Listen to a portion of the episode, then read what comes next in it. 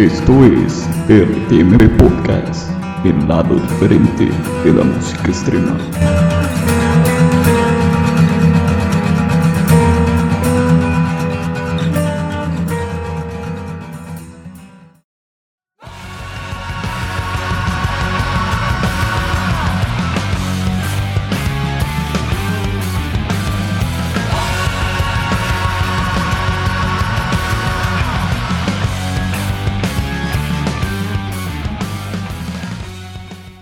Buenos días, buenas tardes, buenas noches. Sean todos ustedes bienvenidos a esta nueva entrega de esta especie de podcast de RTNB. En esta ocasión pues vamos a estar hablando un poco acerca de nuevos discos o los lanzamientos más interesantes o que en un consenso llegamos a considerar como más interesantes del mes de marzo.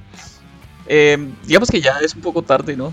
Ya estamos casi a finalizando abril pero pues igual muchos de estos discos pues van a estar en la conversación de lo más destacado del año. Y de todas formas pues para que la gente conozca quizá proyectos nuevos que no ha considerado o no tuvo en cuenta o se le pasaron o quizá quiera conocer música nueva, ese también es un espacio para ello.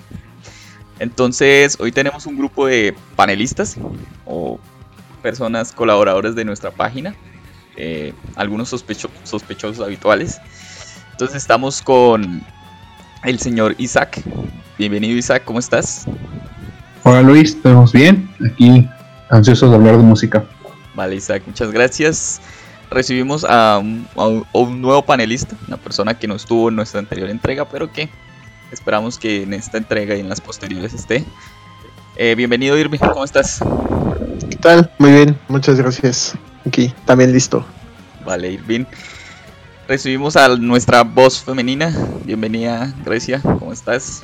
Mm, hola, hola. Un poco más tranquila que la otra vez. bueno, espero que tu intervención sea igual de buena a la, de la última vez. Y por último, Iván, recibir a Iván, ¿cómo estás? Hola Luis, ¿cómo están todos? Aquí también muy listo y desafortunadamente no estamos pedos. Ah. bueno, ok, entonces da la bienvenida podemos empezar.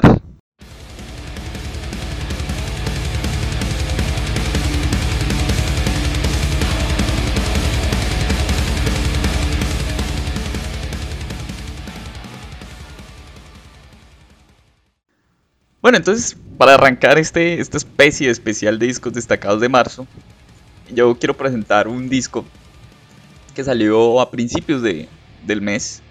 Fue uno de esos lanzamientos digamos, importantes para una disquera que ya lleva cierto tiempo trabajando, que estamos hablando de Indie Recordings.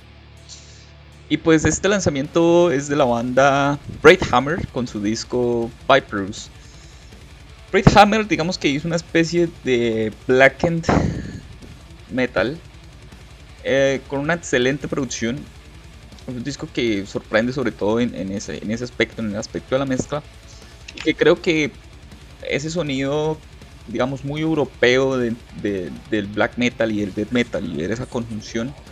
Aquí está muy bien ejecutado y está presentado de una manera bastante elegante. Entonces creo que es un disco que las personas que les guste bandas como Behemoth, no sé, sobre todo ese sonido de, Behemoth, eh, del Behemoth de, de Satanism, de Behemoth después de Demigod, pueden encontrar interesante. Quizá no es un disco excesivamente eh, experimental o que tenga arreglos muy especiales, pero creo que hace rato no he escuchado un disco de Blackend que me, que me entusiasmara eh, en, cierta manera. Tampoco quiero decir que es un grandioso disco, pero creo que los amantes de, este estilo tan particular de, del metal pueden encontrar valor en él. Así que pues por eso quería empezar hablando de la parte que pues tiene, como mencioné antes, tiene detrás una disquera importante como lo es Indie Recordings. Entonces, esa podría ser mi opinión y mi presentación sobre Braid Hammer. Pues me parece que acertaste mucho que es en el aspecto como en esa raíz del black end al estilo Vigimo. Este, además, bueno, tal vez yo me voy mucho por el aspecto nacional, ¿no? Pero es un, es un toque característico del, de los países altos, del nórdico, o sea, un, es un black frío, pero a la vez bastante potente en cuanto a su parte de death metal. Este, lo escuché dos veces, pero a pesar de ser bastante crudo en ese aspecto, me, me gustó bastante y como te digo, es muy nacional. Eh, yo lo que tengo que agregar es que, bueno, sí, sí es un black death metal muy, muy llamativo, pero creo que lo de los sintetizadores que ponen, el teclado, Mm. entre las pistas, le da un poco más de originalidad. Creo que es lo que lo hace como algo original o que sobresalga de los demás. O sea, los arreglos no son como súper demenciales o súper, eh, digamos, puntuales o llamativos. Sí, es como un aditivo al, al inicio de cada, de cada canción. Exacto. Creo que es Sí, le dan como, esa, hace. como esa aura medio... un toque de originalidad. Le dan como esa aura medio, no sé, medio rústica, medio barroca. que, pues, Yo agregaría que es más bien Cyberbot, porque los arreglos electrónicos o- son como espaciales. Entonces, no sé, como que le dan otra vibra. A mí me pareció algo re y eso le dio como más vida. Continúa Isaac. Isaac, preséntanos un disco que te haya gustado, que hayamos escogido en nuestra lista. Por el de el nuevo de Wake. Ah, Este- nuevo Wake. Es, es un disco muy orientado hacia el green, green, bueno, hacia el green death metal, aunque por ciertas partes lo veo más atmosférico. Eh, no, es- no es un- una brutalidad totalmente desquiciada. Inclusive el, nombre da para eso, te hace pensar que eh, The Boy in Ruin es como totalmente algo demoledor, pero no, es- incluso es más atmosférico. Las guitarras son, bueno, totalmente atmosféricas, no, no le encuentro aburrición, aparte de que aunque tenga canciones largas, hay una que, que sube a los 10 minutos, otras son totalmente cortas, características del Green, pero sí es totalmente un disco innovador en ese aspecto, de que sí toma este estilo muy, muy deck, pero lo, lo asocia con otra nueva forma de, de música extrema. Y eso es lo que lo hace como muy, muy, muy bueno. Vale, pues yo sí tengo como algo que decir del disco de Wake. A mí el disco de Wake me gustó. Creo que, digamos, ya es como la segunda banda que escucho, digamos, hacer como esta especie de fusión entre el grindcore y la disonancia. Creo que ya hay, hay- hay una banda que se llama Noise Trail Immersion, creo, si no estoy mal. Que también lo intentó, creo que fue el año pasado parece muy interesante que las bandas estén como jugando con ese concepto, ¿no? De, de- del grind y, y fusionarlo con la, con la atmósfera, con y arreglos armónicos. Eso me gustó mucho. Sí, es muy, es muy ambiental. Y eso es para mí lo que lo hace distinto. Sí, o sea, yo te digo, o sea, ese, ese manejo como, como tal de, de- de integrarse a la disonancia, de integrarse como a la, a la armonía más, menos simple o menos, eh, menos empática con el oído común, es lo que le hace como, como, como especial este disco de Wake.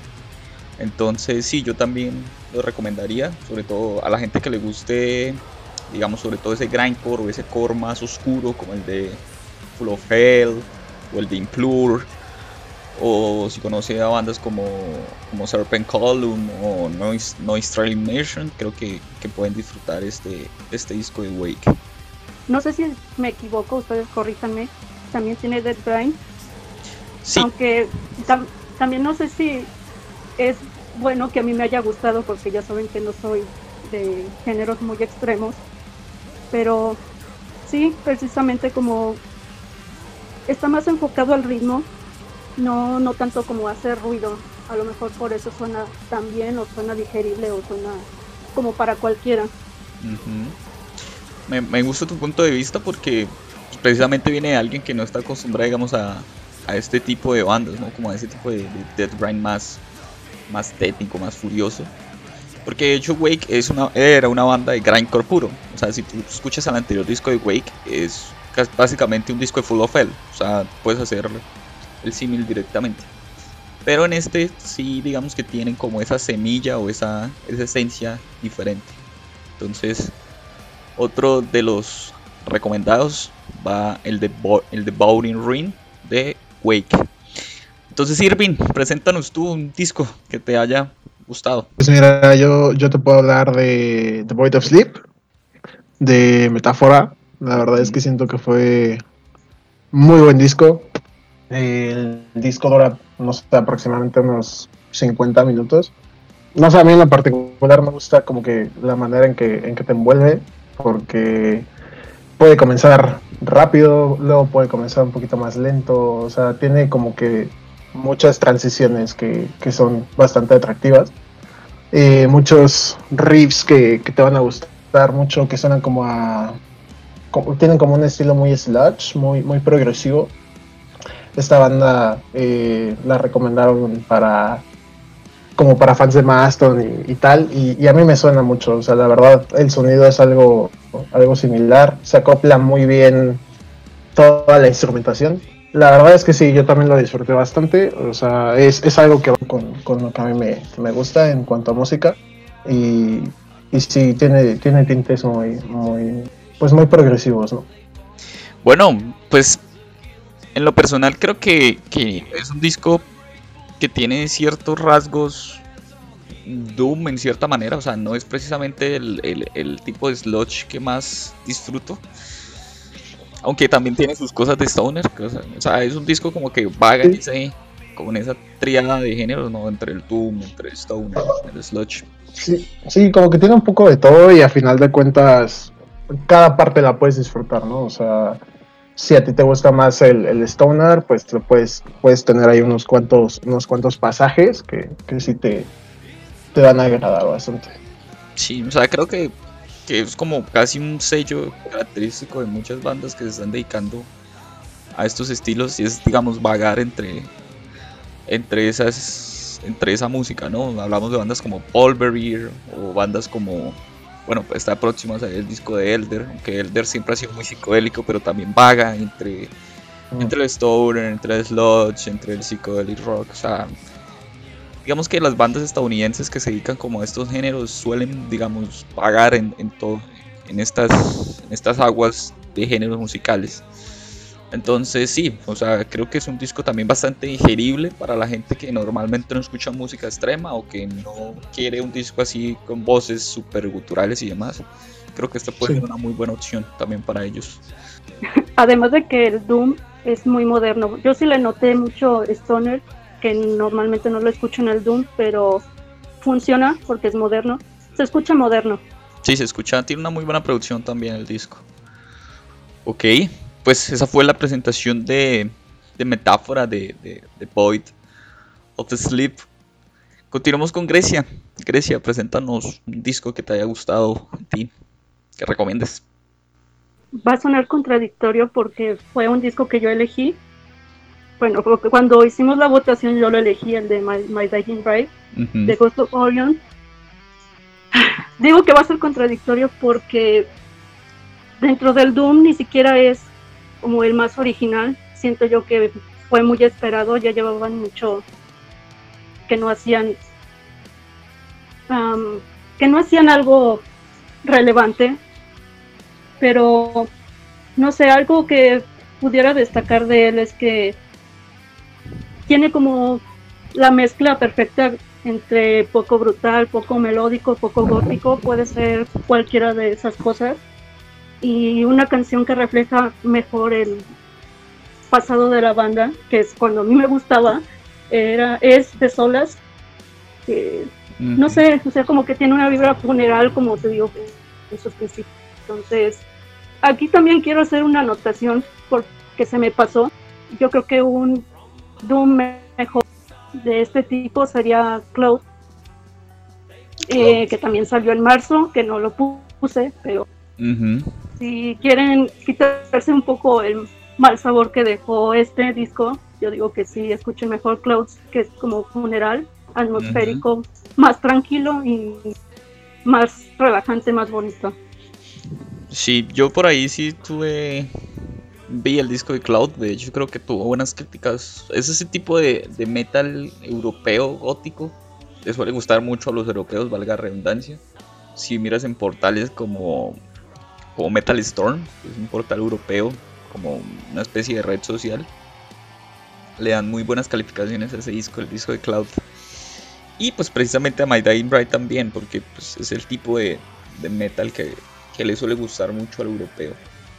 A mí My Dying Bright es una banda que me gusta bastante también. Creo que es de las pocas bandas de Gothic que yo disfruto enteramente. Creo que ha hecho trabajos esenciales en el mundo del, de la música extrema, en el mundo del metal y sobre todo en su nicho que es el Doom. El dilema con My Time Bright es que creo que su fórmula que ha quedado un tanto rezagada en comparación a las bandas de Doom que estamos viendo hoy en día. O sea, su propuesta no es comparable con lo que está haciendo, digamos, eh, bueno, ya mencioné a Paul pero a bandas como, como el primero o el segundo disco de Interarma, o el disco de Bellwitch, o lo que está haciendo Esoteric, ¿sí? O sea, creo que, que su, su, manera de hacer Doom Metal quedó muy rezagada, o sea, sigue siendo como, como esa fórmula que ya habían usado en discos como, como Son of a Darkness, o Wars of Light, o, o The Dreadful Hours, o sea, creo que My encontró esa fórmula porque esos discos son increíbles y de ahí poco o nada pudo salir.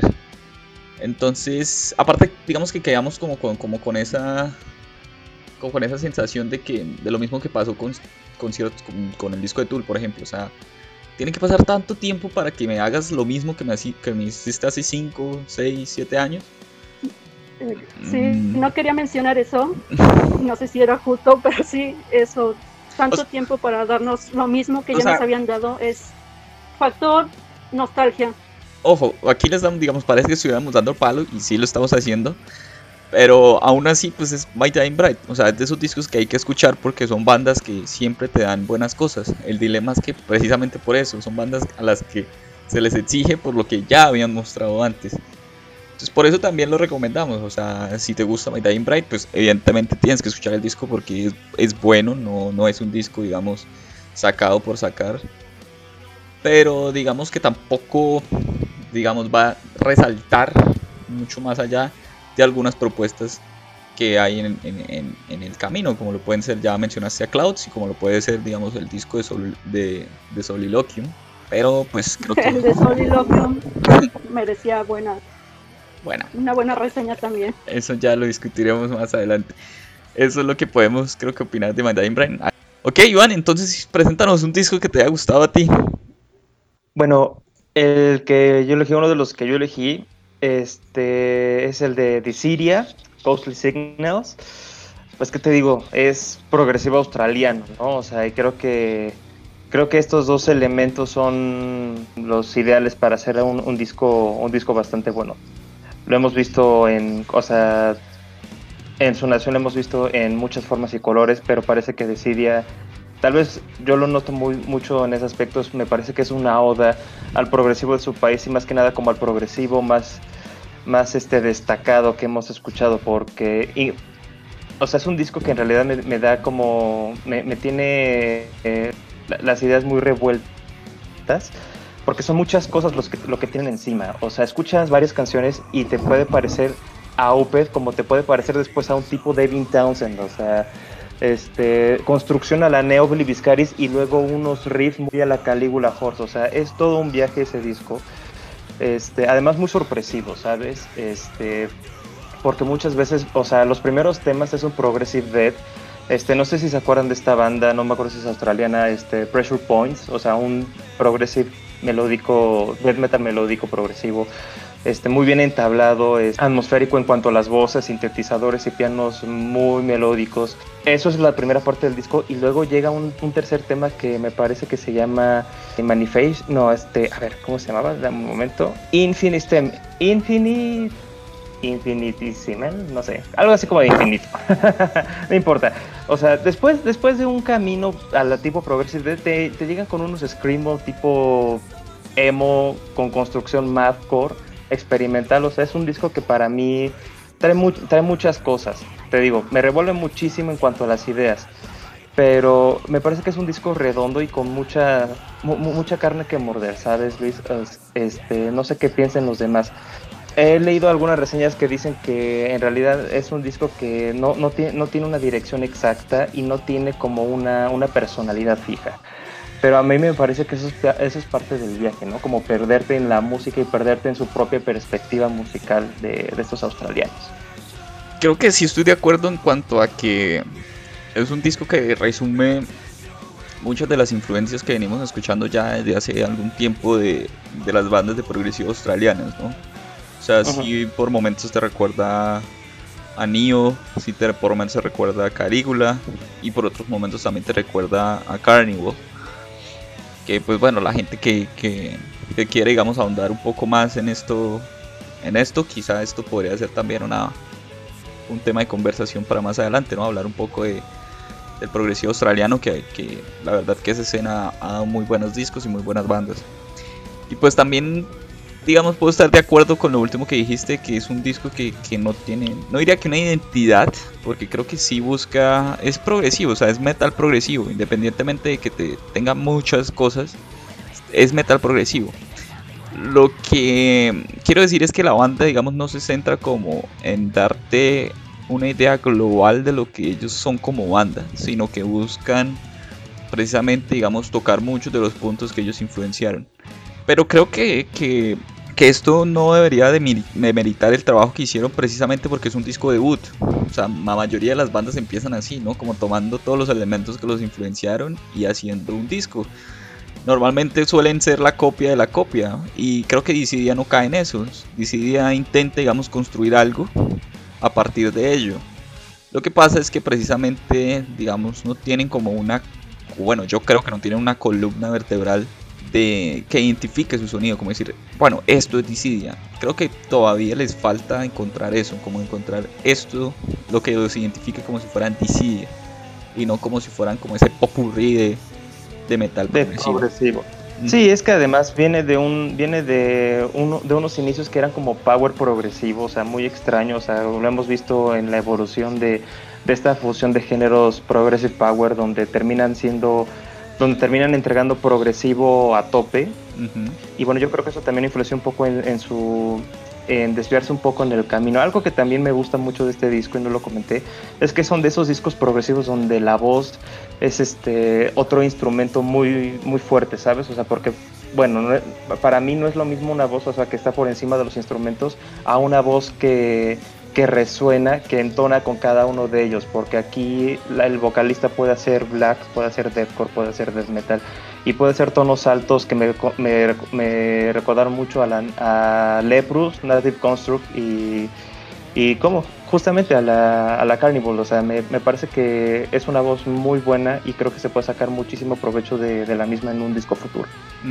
Entonces sí. Yo iba a agregar, iba a agregar eso de la voz porque puede ser una voz melódica, pero también puede ser una voz rasposa que, que sirve y que aparte entretiene mucho. Y creo que también se, te olvidó mencionar el piano, porque el piano tiene el estilo romanticista es un piano muy, no diría que alegre, pero tiene algo que acentúa todas las, las pistas. Sí, claro, por eso comenté un poquito sobre Pressure Points, porque me acuerdo mucho de ese disco en cómo ejecutan el piano, como dices, es muy, es muy romántico, es muy, es muy llamativo, te hace sentir bien, o sea, te hace sentir, este, no sé, tal vez vivo, tal vez este, muy feliz en ese aspecto. Es un piano bastante bien ejecutado. Sí, el disco tiene también arreglos muy chéveres, arreglos de, de, saxofón incluso, creo que la penúltima canción. Sí, la de 10 minutos. Ajá, y suena muy bien, de hecho esa canción es, es bastante interesante, entonces sí, o sea, si buscan un disco de progresivo, es una muy buena recomendación. Eh, yo nomás agregaría que, bueno, creo que la definición es como una dualidad, ¿no? Porque incluso la agenda del disco, como van a acomodar las canciones, va iniciando muy melódicamente y ya después suelta la brutalidad del death creo que esa, esa, esa parte de, de segmentar las canciones para que los arreglos vayan sobresaltando lo hace un buen disco. Voy a hablar un poco de otro disco que también tiene como ciertas raíces de Blacken. Y estoy hablando del disco de Neck of the Woods. El disco se llama The Actness of Air. Neck of the Woods eh, saca su segundo trabajo en una disquera en la cual yo siento cierto aprecio, que es Pelagic Records. Y muy curiosamente, Pelagic Records normalmente no saca este tipo de bandas. Pelagic Records se dedica más a sacar bandas de post-metal, de post-rock, de, sludge. Y pues es muy raro encontrar un disco como este en, su fila. Pero precisamente dentro de esa curaduría que hacen en Pelagic, creo que el disco entra bien, en cierta manera, porque a pesar de la brutalidad que tiene, que es un disco quizá el más pesado que vayan a sacar en, en esa disquera, contiene el elemento fundamental de la disquera, que es precisamente la atmósfera. Creo que, que hacen un trabajo excepcional en cuanto a eso. Creo que es un disco bastante digerible para digamos la gente que busque la atmósfera pero también brutalidad sin llegar a ser bueno sin entrar en ámbitos disonantes o, excesivamente extremos creo que pueden encontrar una muy buena banda y creo que esta banda va a dar de qué hablar quizá en los próximos años y, esperemos que, que tengan una mejor manera quizá de presentar esos elementos atmosféricos para que sea un disco un tanto más redondo. Pero en lo general yo puedo, puedo recomendar mucho este disco de Neck of the Woods. ¿Alguien, ¿Alguien lo escuchó? Agregar que es muy técnico, no quiere decir que sea de la rama del text, pero es muy técnico y tiene breakdowns, no sé, se podría decir que no son osados, pero que prenden y funcionan. El ritmo también es como con una agresividad justa y siento que no es precisamente original, sino que es asertivo. Fueron muy buenos en presentar así, de esa manera, los instrumentos. Yo agregaría que, bueno, lo que se agradece es muy importante, los breakdowns, y aparte que en en sí, donde se basan es el hardcore, como esa vertiente noventera, muy disonante. Y no es técnico, bueno, a mí no me pareció técnico, me, pareció más como lleno de riffs, inclusive creo que los black beats de las baterías estuvieron a tope, y eso es lo que me agradó, que que buscan ser disonantes pero sin dejar la vieja fórmula que creo que funciona para un hardcore. También como una escena, esa escena de hardcore canadiense de final de los 90, bueno, mediados final de los 90. Y pues ellos alimentaron también, alimentan mucho su sonido de eso, tienen como esa, esa oscuridad, ¿no? Ese, ese, ese sentimiento medio abrasivo, medio dominante de, de esta escena. Y obviamente pues digamos que Canadá siempre ha sido muy o sea, una de las esencias de las bandas canadienses es ser técnicas, ¿no? Es casi desde la época de Rush, imagínate. De ahí en adelante podemos encontrar técnica, o sea, podemos encontrar técnicas hasta en las letras de, Leonard Cohen. Entonces creo que los canadienses son muy prolijos en cuanto a, musicalmente hablando. Entonces sí, eso es casi como un sello de ellos. Así que esto es lo que podemos comentar acerca de The Neck of the Woods. Isaac, sí, tu turno presentando otro disco que te haya gustado. Creo que hablaré del el que para mi gusto fue mi favorito. Este, ya llegaremos a eso, no te adelantes. Bueno, ok, sí, pero creo que lo, menciono porque creo que marca totalmente una nueva era, sobre todo en el black. Tan, tan impresionante fue lo de Omega Infinity con este nuevo disco llamado Solar Spectre. Es, es, un disco totalmente original, creo que es, es único, tiene un sonido ecléctico. Las guitarras junto con el sintetizador y la batería se, se, vuelven como una, una onda etérea.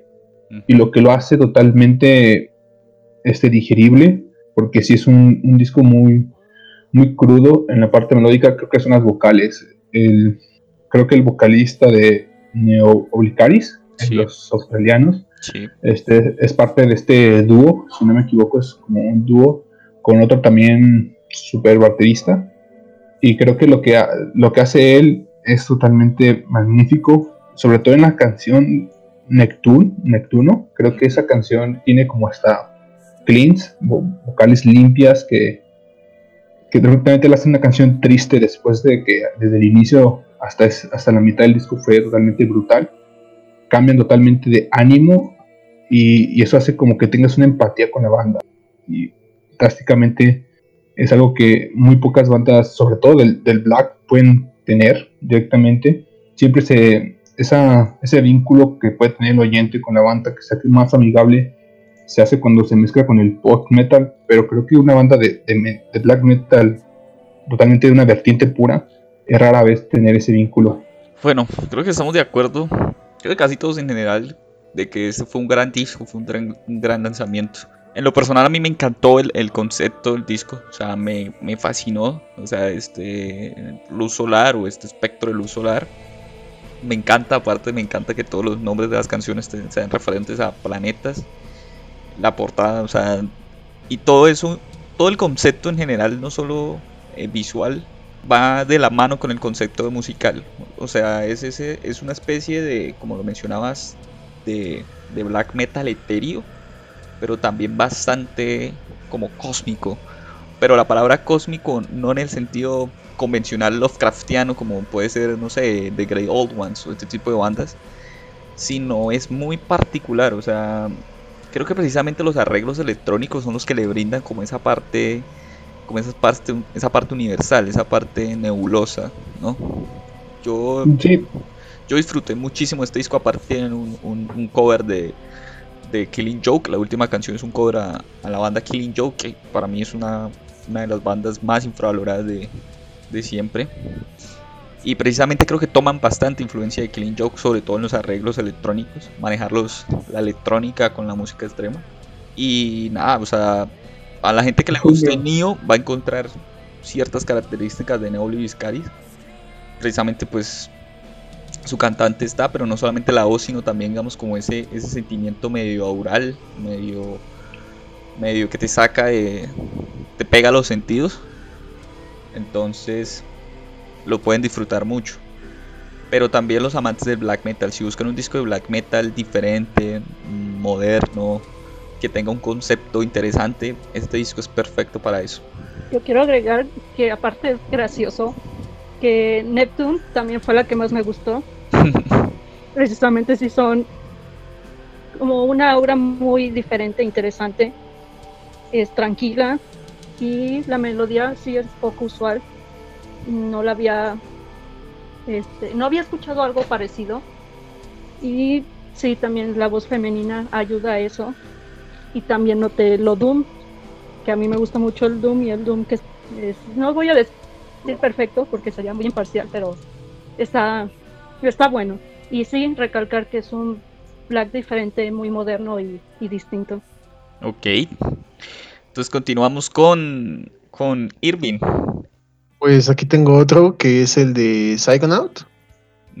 Este disco ya eh, seguimos como que un poquito la, la misma rama del Slash, pero también tiene. No sabría cómo, cómo explicarlo, porque también sentí como muchas. Muchas referencias a, varios géneros. Hay un poco de psicodélico, hay, siento un poco de, de post-metal también. Eh, y creo que, bueno, yo en lo particular, lo que, lo que a mí más me atrae también son esta clase de discos conceptuales, ¿no? La forma en que en que se construyen a partir de una idea que pues prácticamente consiste en una especie de dualidad de luz y oscuridad, un tipo bien contra el mal, no sé, me, suena un poco así, un poco de, de que para que puedas estar en, paz, ¿sabes? Hay, que vivir un poco de caos. Esa, esa, esa cuestión a mí me, me agradó bastante tiene bastantes pasajes que son como instrumentales, pero, o sea, la verdad es que los puedes disfrutar bastante.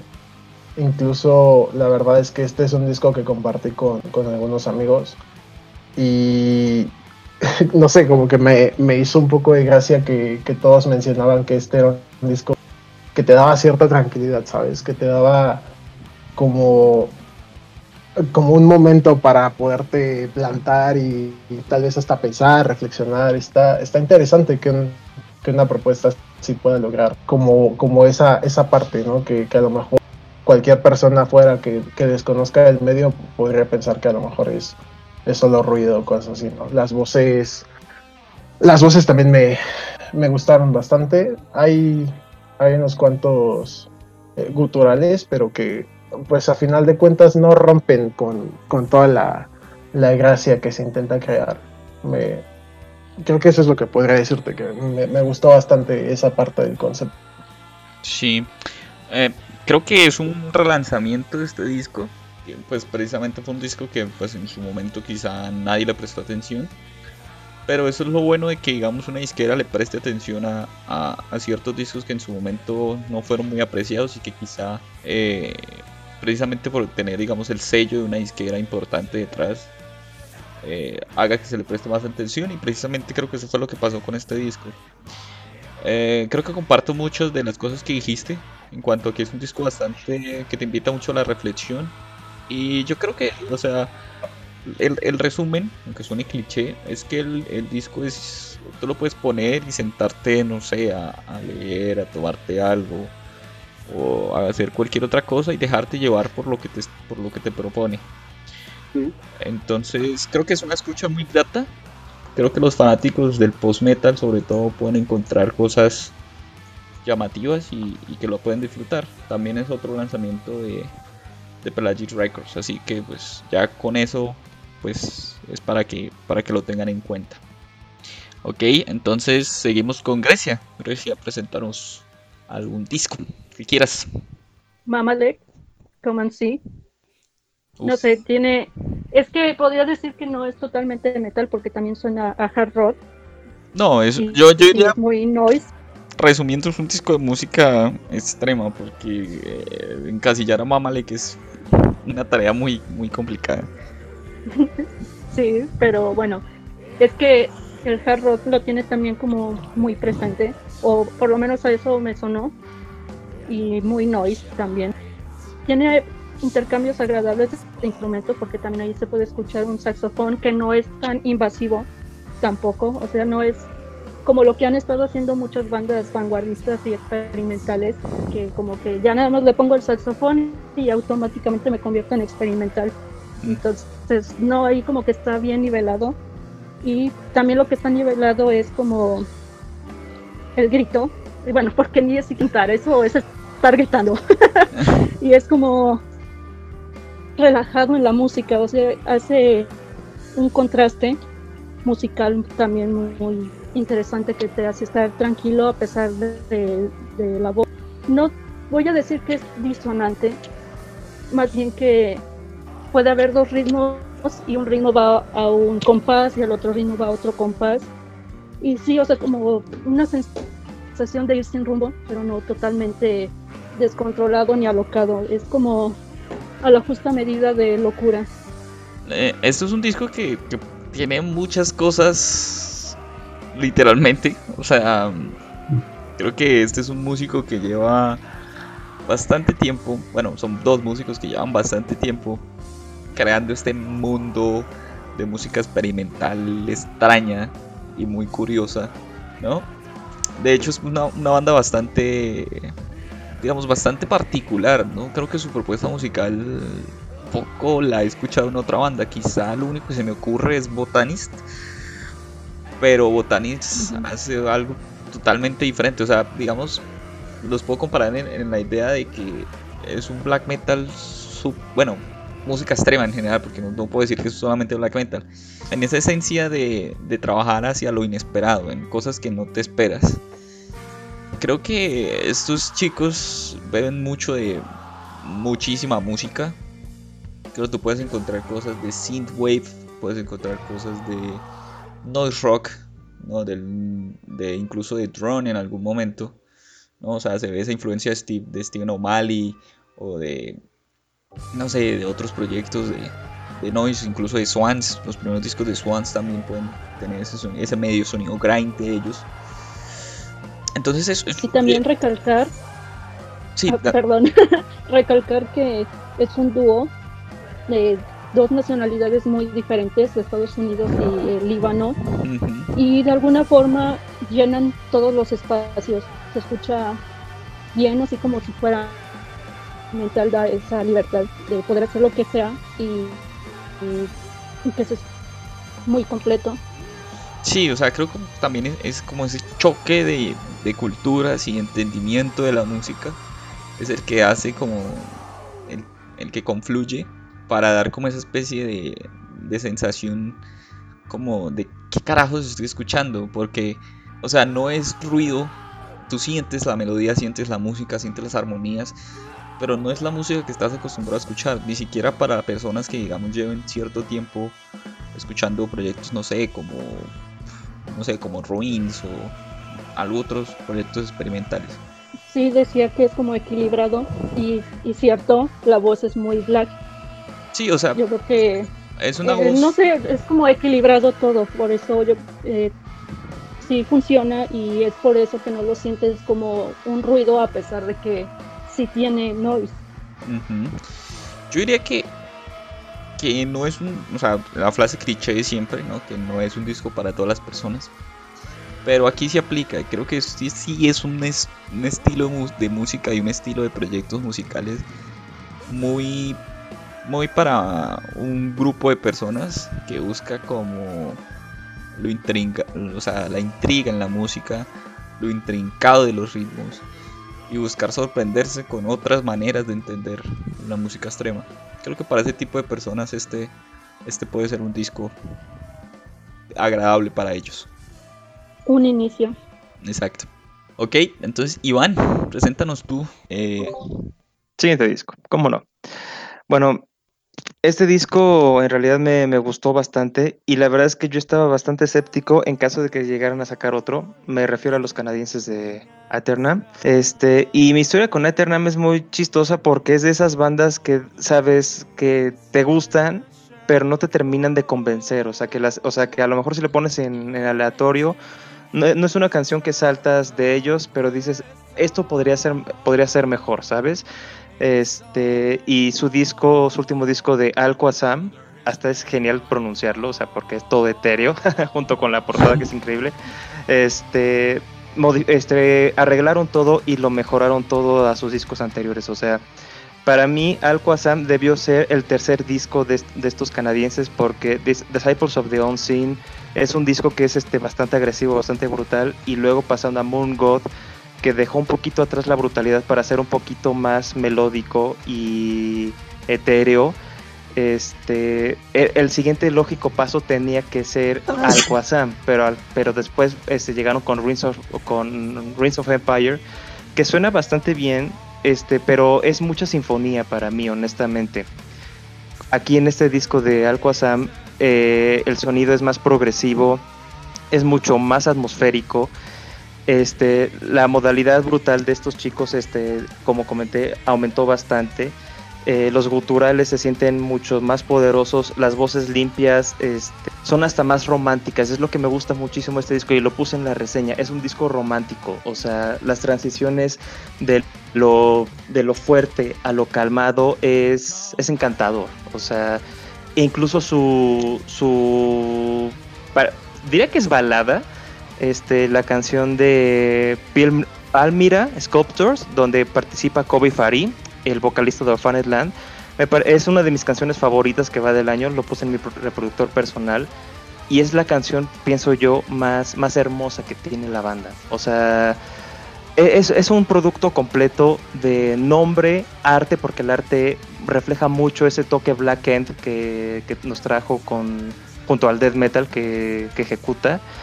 Este, y bueno, todo el disco en general me parece que es un viaje etéreo increíble. O sea, y además en, un- en un mundo donde el folk, la mayoría del folk es así como de vikingos, celtas, llega esta banda a ser anticristiana, porque también muchas de esas bandas folk este, del, del norte quieren ser como anticristianas, pero esto lo hace de una forma mucho más, mucho más padre, mucho más este, elegante, lo podría decir yo. Siente, te sientes como en un ritual, este, bailando en el fuego, este, mientras la arena te pega en la cara, o sea, es una experiencia de verdad increíble. Y tal vez yo me malviajo mucho con las descripciones de ese estilo, pero creo que es el mejor disco de estos chicos hasta la fecha.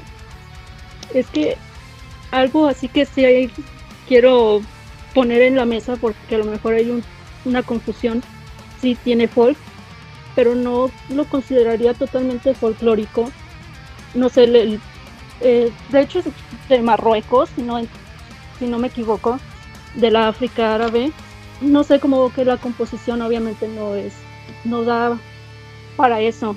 No es su intención, yo siento que es más como un hacer un sinfónico porque de hecho no son instrumentos folclóricos, son instrumentos es más, dudo que sean instrumentos así totalmente de orquesta, sino como que es un teclado, un sintetizador, exacto, que lo relaciono más con el sinfónico, pero nada más es como la confusión del folk, tiene los toques, sí está siempre en el fondo, y, y claro que sirve, o sea, es entretenido, también me gustó, pero sería yo, lo, yo le diría que es sinfónico de estilo marroquí o estilo árabe. Sí, a mí creo que to- estoy de acuerdo en que es el mejor disco de Eternal a la, a la fecha. Y creo que lo valioso de este disco es precisamente utilizar otra cultura diferente a las habituales para integrarla a la música extrema. O sea, ya tenemos ciertas bandas que, como es Dio o como Nile, que han tocado ciertas culturas y que esos elementos los han agregado a su música. Y creo que Eternal buscó, digamos, sus, dentro de sus raíces, porque digamos el cantante se ve que quizá tenga raíces, raíces de, de esta región. No lo sé, lo estoy hablando desde el conocimiento, desde la especulación, pero pues digamos por su, por su físico, digamos que puede dar a entender ciertas raíces de, de esa región del mundo o su familia. Bueno, que ya pues Grecia nos habló un poco sobre eso, precisamente que es el África árabe. Y pues integrar esos elementos que no sean de la cultura egipcia, ni en la sino más bien, no sé, sería como la cultura de África nororiental, hacen llamativo la propuesta de, de. Aparte, pues evidentemente son canadienses, hay técnica por doquier, hay prolijidad en la producción.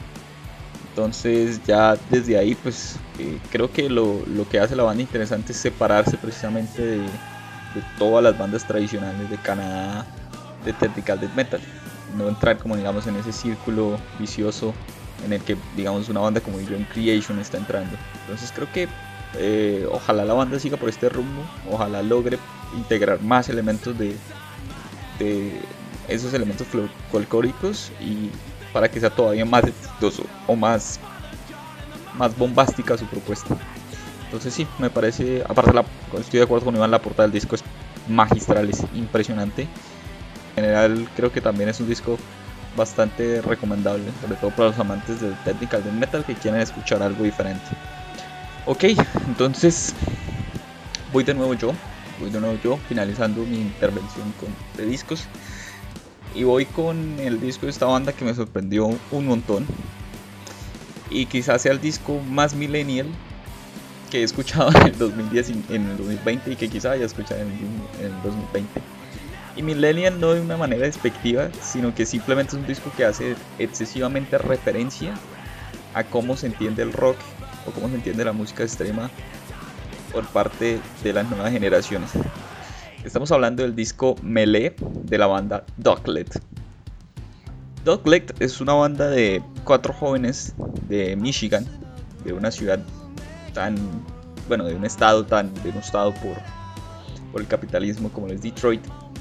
Y pues precisamente digamos que esa rabia, esa falta de oportunidades, quizá ese sueño fallido de, que ven muchos jóvenes del sueño americano, de la decadencia que tienen como su sociedad, estos músicos lo que hacen es, eh, digamos, expresar la energía, esa furia, esa, esas ganas de quizá, digamos, esa impotencia de no poder cambiar nada. Y la expresan en una música tremendamente... Yo diría que la palabra es, energética, es energía. Eh, la música que hace Dogleg es energía pura y dura. Es un disco que te, que te impregna de, de una magia muy especial, de esa magia que tienen las bandas jóvenes, de esa magia que se les reclama a las bandas de antes. O sea, esta banda te puede tocar en un, en un barrio como te puede tocar frente a un millón de personas y todo el mundo va a estar saltando.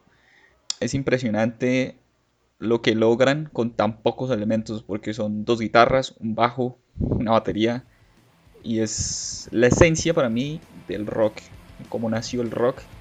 Creo que esa misma esencia se traslada 60, 70 años después a cuatro chicos de Michigan a hacer música y hacer lo que les sale prácticamente de las tripas. Y aparte pues es un disco así que tiene referencias a Pokémon y a, y a Nintendo, pues nada, es un win-win por parte de, de las personas que busquen sobre todo eso, busquen la esencia del rock, como nació, como es y como tiene que ser hoy en día, por parte de una banda joven, por parte de una banda que quiere comerse el mundo y que tiene todas las intenciones y ganas de hacer música, porque les nace hacer música. Bueno, yo lo que le agregaría ahí, ese disco, es que son las guitarras lo que lo hace muy agresivo. Todo lo demás tiene como un estilo más tranquilo la batería, del bajo, del vocalista.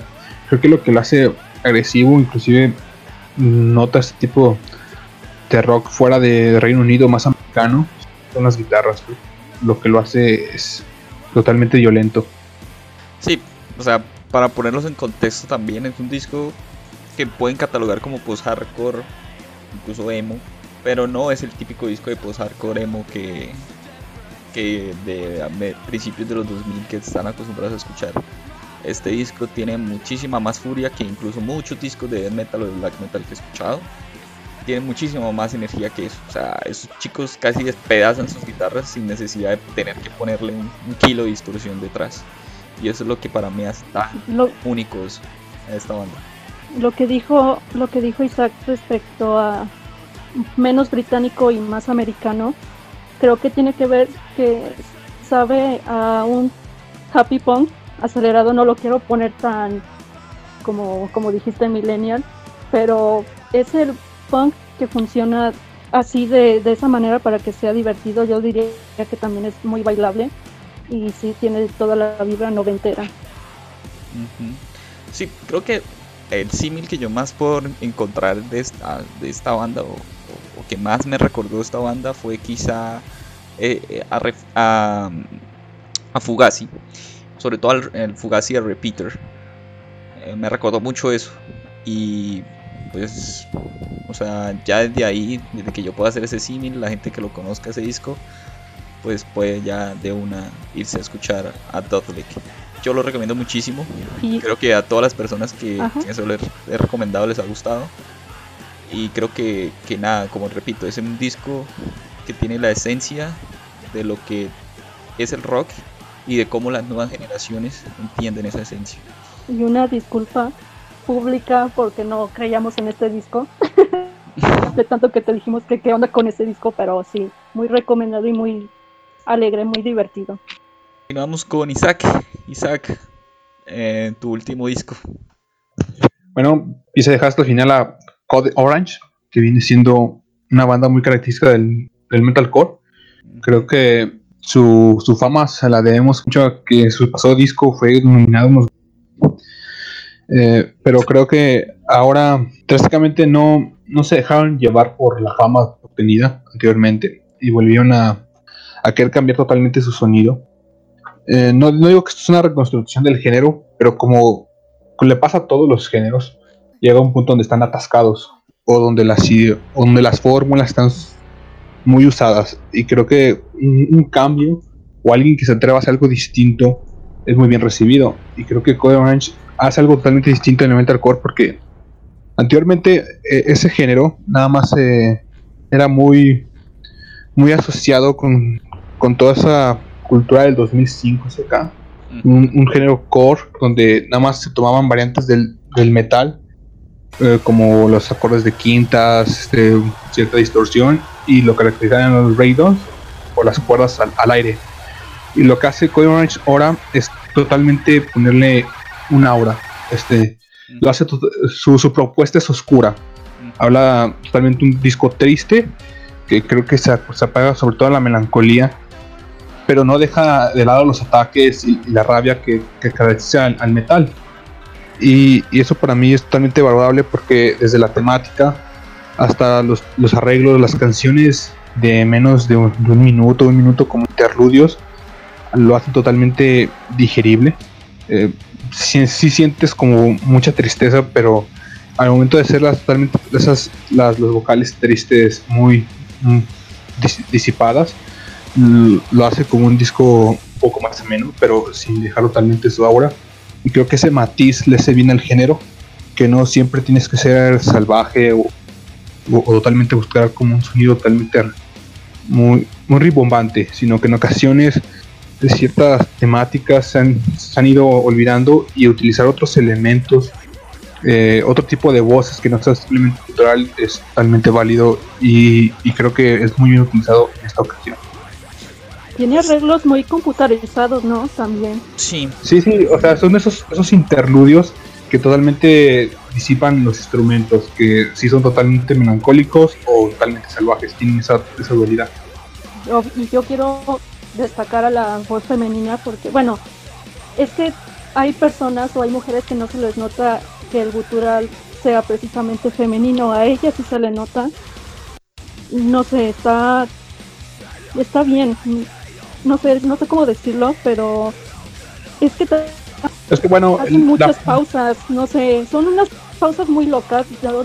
No, no comprendí del todo el disco, más sí me gustó. Bueno, yo hace unas pausas y cambia de tono. Lo que tú dices es que, bueno, el gutural creo que es, desde que se implementó fue para dejar de ser, sonar como un humano, ¿no? Sonar como una voz de inframundo o como una bestia. Y creo que en esta ocasión usan con menos dulzura y se nota que viene como de un ente femenino. Y eso pues sí es un plus, muy buen plus. Pues a mí personalmente creo que sí me entusiasma incluso más este disco que el anterior. A pesar de que eh, el Orange Kids fue un disco que fue bastante sonado. De hecho, Code Orange creo que ha tenido bastante relevancia a nivel mediático. Pero creo que esta banda sí se ha ganado a pulso su importancia a nivel mediático. Creo que sí llegaron, con, digamos, con la misma ganas, con la misma fuerza que puede tener una banda como Dogleg, pero buscando otros terrenos musicales. Y creo que esa, esa integración, sobre todo lo que lo hace especial, son esos arreglos eh, industriales. Creo que esa, esa rama del industrial que, digamos, pues explorada por bandas como, como el Escape Plan en discos como el Miss Machine o como el Airworks, creo que, que Code Orange la está aprovechando hoy en día. O sea, creo que es un disco que a la mayoría de metaleros les va a sonar a. Van a decir que es un disco de nu metal, ¿no? Pero nada fuera de la nada, nada más lejos de la realidad creo que Code Orange se acerca mucho, sobre todo, como mencioné, al, al Dillinger, no en cuanto a rítmico, sino en cuanto a influencias musicales de, de Lightworks. Y también me encanta la producción moderna, me encanta cómo suena ese disco, o sea, es una producción excesivamente pulida, creo que hay muy buen profesional detrás de ella. Creo que Cold Orange va a ser de esas bandas que va a entrar en ese círculo de, de lo amas o la odias creo que no va a ser un, pero al fin y al cabo no va a ser indiferente a nadie. Es, entonces, muy recomendado también de mi parte el disco de Code Orange. Yo una, una referencia popular que veo con él, hablando de industrial, sería con Samael. A mí me recordó a Samael, pero quién sabe, a lo mejor es muy desatinado. Em, yo diría que más que al sonido de Samael, a la manera de trabajar los sonidos electrónicos, quizá sí tiene cierto sentido. Pero, o sea, obviamente no tiene nada que ver con, el, con este black medio industrial que, que hace Samael eh, o Aborin. Digamos, también puede tener ciertos elementos en la track, pero sin ser tan extremo, sin ser tan saturado el sonido. Creo que logra muy bien fusionar eso, los breakdowns, los sonidos machacantes, con esos arreglos, con esos interludios, con esa manera de integrar la batería digamos, de esa manera moderna que, lo están haciendo bandas como, como Igor o como, como Liturgy. Creo que, que, eso es lo que hace también interesante el disco de Code Orange. Entonces, eso es lo que tenemos para decir de, de Code Orange. Entonces, continuamos, Isaac. Ya pues dije que habías finalizado, pero pues no, aparentemente no. Preséntanos el siguiente disco, por favor. Bueno, el último es de Swiven, que viene siendo una banda de deck. Muy des... Bueno, inclusive creo que ese trabajo era desconocida con su disco Eternal Resonance. Creo que esta banda, literalmente, cuando la escuché, me, trajo oídos de un tal Usurpress, una banda que hace como un año o dos años yo reseñé. Que todo el mundo teníamos como la característica de que era un death metal de antaño, muy de los pioneros de Decider o, o, de mismo Death, este Morbid Angel. Bueno, no tanto de Morbid Angel, sino más como de Decider, desde sus primeros discos. Eh, inclusive tiene como rasgos del, Legion, siendo su más disco icónico de esa banda. Pero acá creo que los, que los transporta y, como lo hizo Surprise en su momento. Creo que es un disco que, que no, no tiene miedo de, de, salirse de los límites poniendo algo de, de hard rock o de doom muy, muy, ligeramente, usándolo como un simple recurso, muy alejado.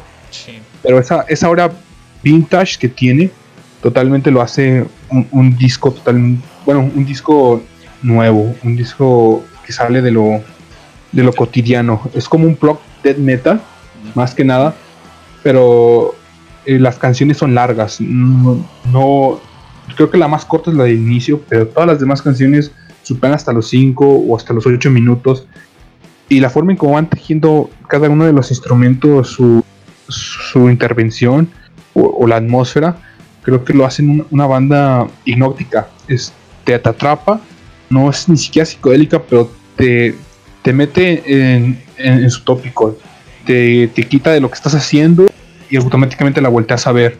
Y, y pones atención 100% de lo, en lo que escuchas. Más que nada porque es totalmente un deck no muy común, muy vintage, que, que, te, que te recuerda a esas bandas de antaño, pero no deja de ser moderno. Aparte de que yo, yo sinceramente la portada la veo espectacular.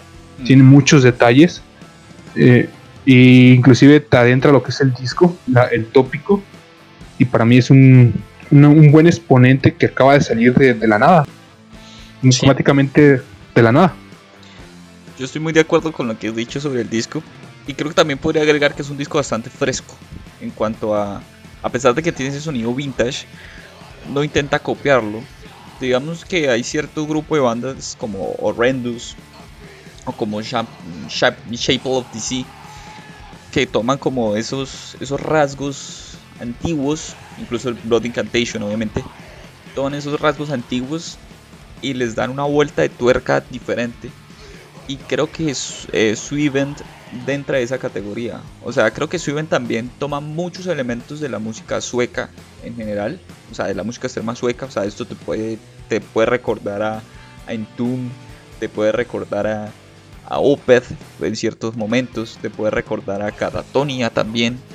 Entonces, creo que todo eso conjuga en un disco que eh, para mí es un, es un- viaje también muy particular, así como lo puede ser el de Omega Infinity, pero creo que las direcciones de esos viajes son totalmente diferentes. El disco Omega Infinity es, es digamos, es un, blow- mind blowing, un, un over the top, y el disco de Swimmen es más eh, reflexivo, más, más sugestivo. Creo que es un disco que sugiere, pero que no te muestra tanto. Y eso es para mí lo que lo hace tan, tan fresco, tan, tan agradable. Creo que es una escucha que, que vale completamente la pena. Creo que el disco dura una hora o, o algo más. Pero tiene una profundidad y tiene una, una esencia musical muy, de- podría decirse que muy sueca. Ellos también son suecos precisamente. Entonces, Bueno, creo que la mezcolanza que, que tú mencionas eh, oculta con muchísimos arreglos. Y bueno, yo creo que lo he escuchado como unas cuatro veces entero, porque selecciono como pistas en específico. Pero esas cuatro veces creo que todavía puedo escuchar una quinta vez totalmente de corrido y encontrar nuevas cosas. mm, Y partiendo del, del mismo punto de un, de un death de antaño, pero totalmente, como tú dices, le da totalmente un giro.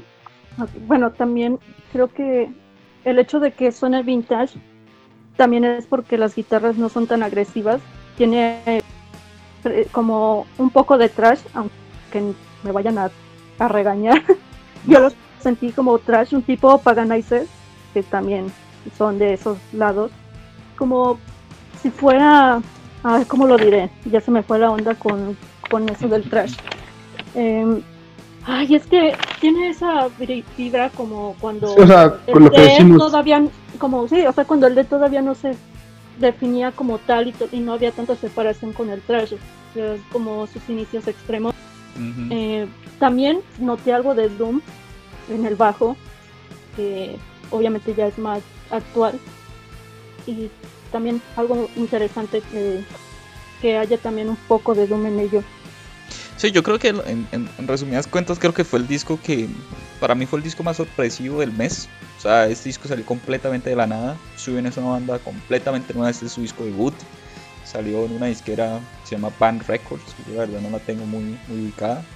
Y creo que ha sorprendido casi a todas las personas que lo han escuchado de, de manera grata. Entonces, creo que la escuela sueca tiene un muy buen representante en marzo de este año con, con su evento. Y bueno, para finalizar eh, la intervención de discos recomendados, luego vamos a dar paso a quis- el disco favorito de cada uno. Vamos a hablar de, del disco quizá más esperado por todos en el staff. y quizá muy esperado por la mayoría de personas amantes de, de la música extrema más, bueno, la palabra experimental ya digamos que usarla es excesivo, pero digamos más ecléctica, ¿no? Y estamos hablando del el disco de Igor, del señor Igor, el disco, oh, se me da el nombre, bueno, Grecia, por favor, preséntanos el disco de este grandioso músico francés. Va a haber cambio de planes de último momento. Siento que alguien que le gusta mucho aquí y que no le había tenido la oportunidad de, de externarlo. A ver, Iván, espero no te haya agarrado mal en la movida. ¿Sí puedes hablar de él?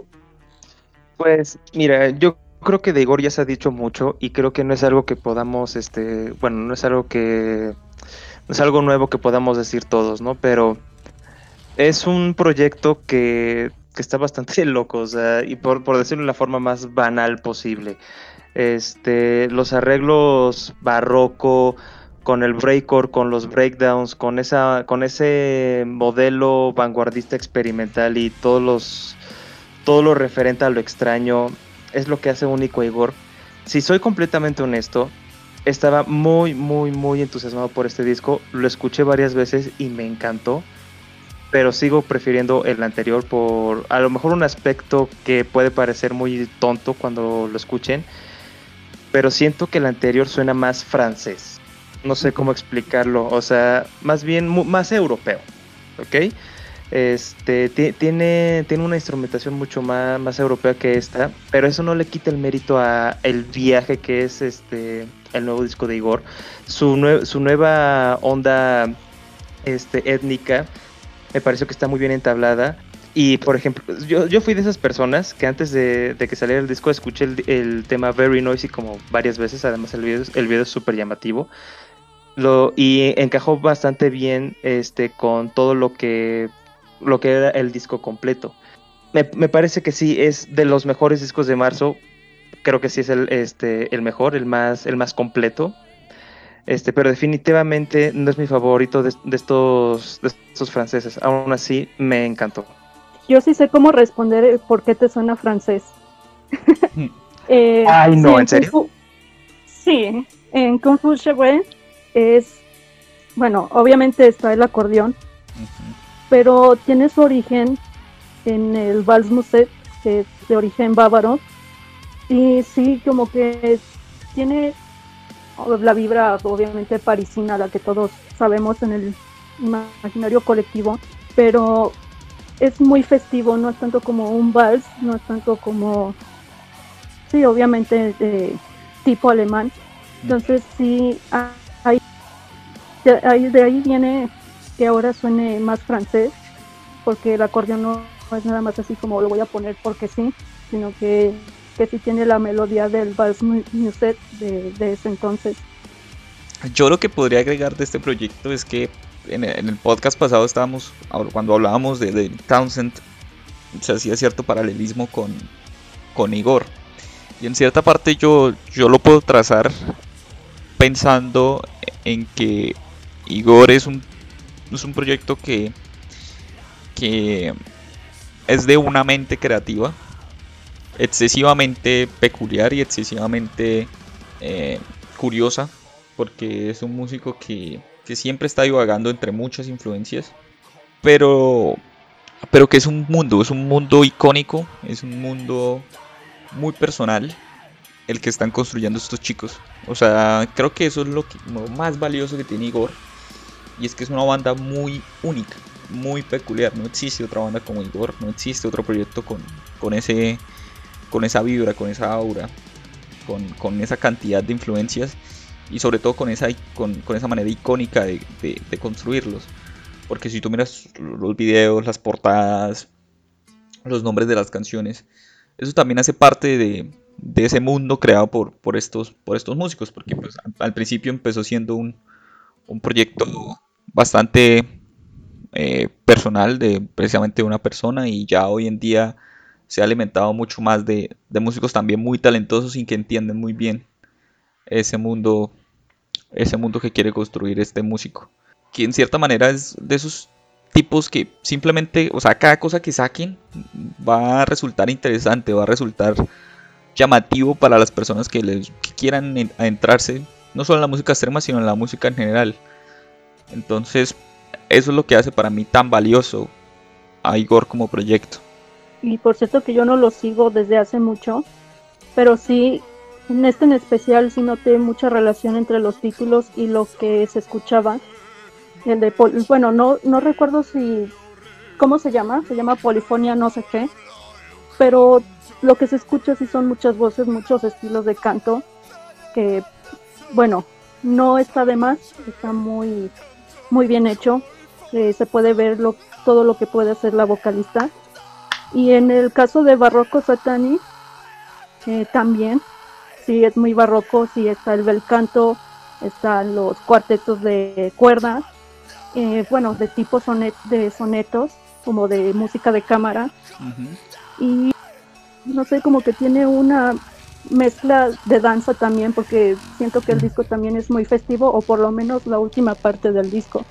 Yo, yo coincido con esa idea, la verdad. Y retomando un poquito la, idea de Grecia, es este Nervous Waltz.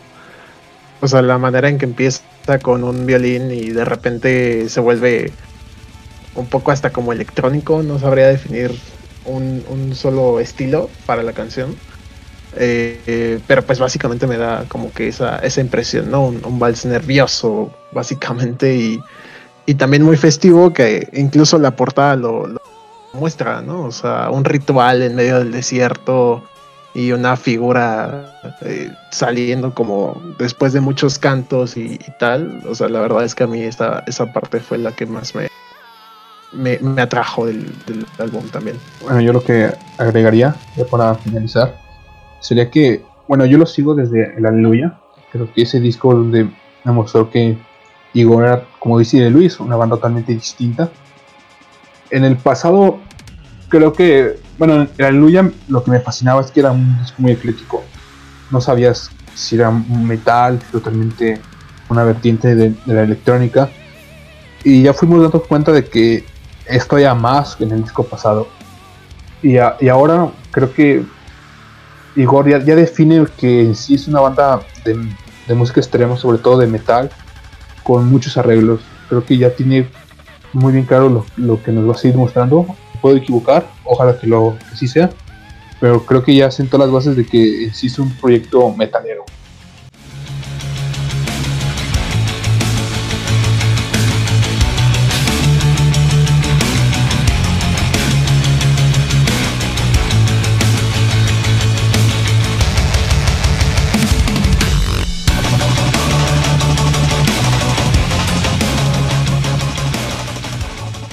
Entonces ahora vamos a dar paso, digamos, a que cada uno presente, bueno, no presentar, sino simplemente decir cuál fue su disco favorito de marzo, como para que tengan ustedes un top en particular. Pero pues ya aquí hablamos de 14 discos, quizá podríamos hablar de algunos discos más, como el disco de Soul, banda francesa también, con, con un disco, con una especie de dissonant death metal el disco de Soliloquium, el disco de Ambush. Bueno, en general creo que marzo fue un muy buen mes. Y abril, la verdad que abril está siendo impresionante. La cantidad de discos buenos que están saliendo en abril. Va a ser, va a ser muy buena la selección del mes de abril. Así que vamos a dar paso pues, a los discos favoritos de cada uno. De mi parte voy a iniciar yo. Y pues yo ya creo que casi todos lo saben, a pesar de que el disco de Igor me gustó mucho, el disco de Suyen me encantó, el Omega Infinity y en general creo que todos los discos de la lista me agradaron en cierta manera. Mi disco favorito es precisamente el disco de Darklet. Creo que ya los puse muy bien el por qué. Y nada, simplemente recomendárselo. Todos los que buscan un disco de punk, de post-hardcore, de todos estos géneros, van a encontrar un disco muy barato continuamos. Isaac, ¿cuál fue tu disco favorito del mes? Bueno, creo que lo mencioné porque a, más, ¿no? Creo que el de Omega Infinity eh, marca totalmente la escena del Black, eh, es este único. Pero sin duda alguna creo que también de Psychonaut, no sabía que era un relanzamiento, pero creo que esos dos discos para aquel melómano que, que busca cosas nuevas día a día, creo que con esos dos totalmente dos estilos distintos mmm, pueden darle un buen gusto. Irving, ¿cuál fue tu disco favorito del mes? Yo creo que yo me quedaría con, con Psychonaut también. Eh, sí me pareció una muy buena propuesta. O sea, insisto mucho en esto de como del concepto, los álbumes, los álbumes conceptuales a mí, me encantan y la verdad es que la forma en que lo manejaron a mí me, me fascinó. Y el de Igor también he de decir que no, no estaba como del todo adentrado con él, pero una vez escuchándolo yo puedo entender el por qué eh, pues básicamente todos estábamos entusiasmados con él. Vale. Grecia, tu disco favorito del mes de marzo. No me pude decidir, pero decidía por obvias razones, no sé, el melódico me gusta mucho y siento que es como la evolución del power que, que ya sabemos que no nos ha dado mucho. Entonces sí, es como la evolución, un rescate de los elementos que tiene el Power. Entonces, ese sería uno y Omega Infinity por todo lo que mencionaron. Tampoco no soy muy del Dead, o por lo menos no con estas mezclas. Entonces, que tenga estas atmósferas que, que a mí me parecieron muy interesantes y sería como entre esos dos. Omega Infinity yo creo que es el que la mayoría vamos a decir. Ok. Iván, cierras. ¿Cuál fue tu disco favorito de el mes de marzo? Bueno, este. Quitando un poquito la obviedad de Igor, eh, me parece que mis segundos lugares eh, sí tendrían que ser con justamente los que hablé. Dissidia, justamente por lo que dice Grecia, es un disco muy melódico, muy este, muy variado en, en, cuanto a su propuesta, ese popurrí, esa oda al metal progresivo influenciado, este, más influenciable y el australiano, y a Eternam. Eh, creo que son de los discos que en realidad no, ten, no tenía mucha este no tenía mucha esperanza más que nada por el de, el de Decidia, no creí que iba a estar tan bueno. Y el de Eternam dije bueno puede ser otro disco más pero vaya que fueron grandes sorpresas para mí un poquito más abajo, Omega Infinity, ya no puedo opinar sobre este, pero me dio cierta similitud a Progenie Terrestre pura, este, en ese sonido black espacial. Este, me gustó bastante, yo creo que esos serían los discos predilectos del mes de marzo. Ok, entonces creo que es lo que podemos agregar por ahora cada uno. Esperamos que pues esta especie de podcast o lo que sea en que termine esto les haya gustado.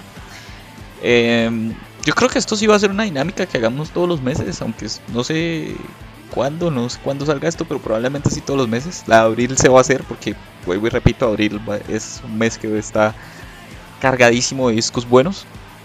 Así que quizá abril esté todavía más interesante y vamos a ver cómo queda la lista de abril. Entonces esperamos que nos acompañen en la siguiente edición y esperemos a ver qué, con qué, qué, qué se nos ocurre hacer. Un abrazo para todos y nos vemos en la próxima.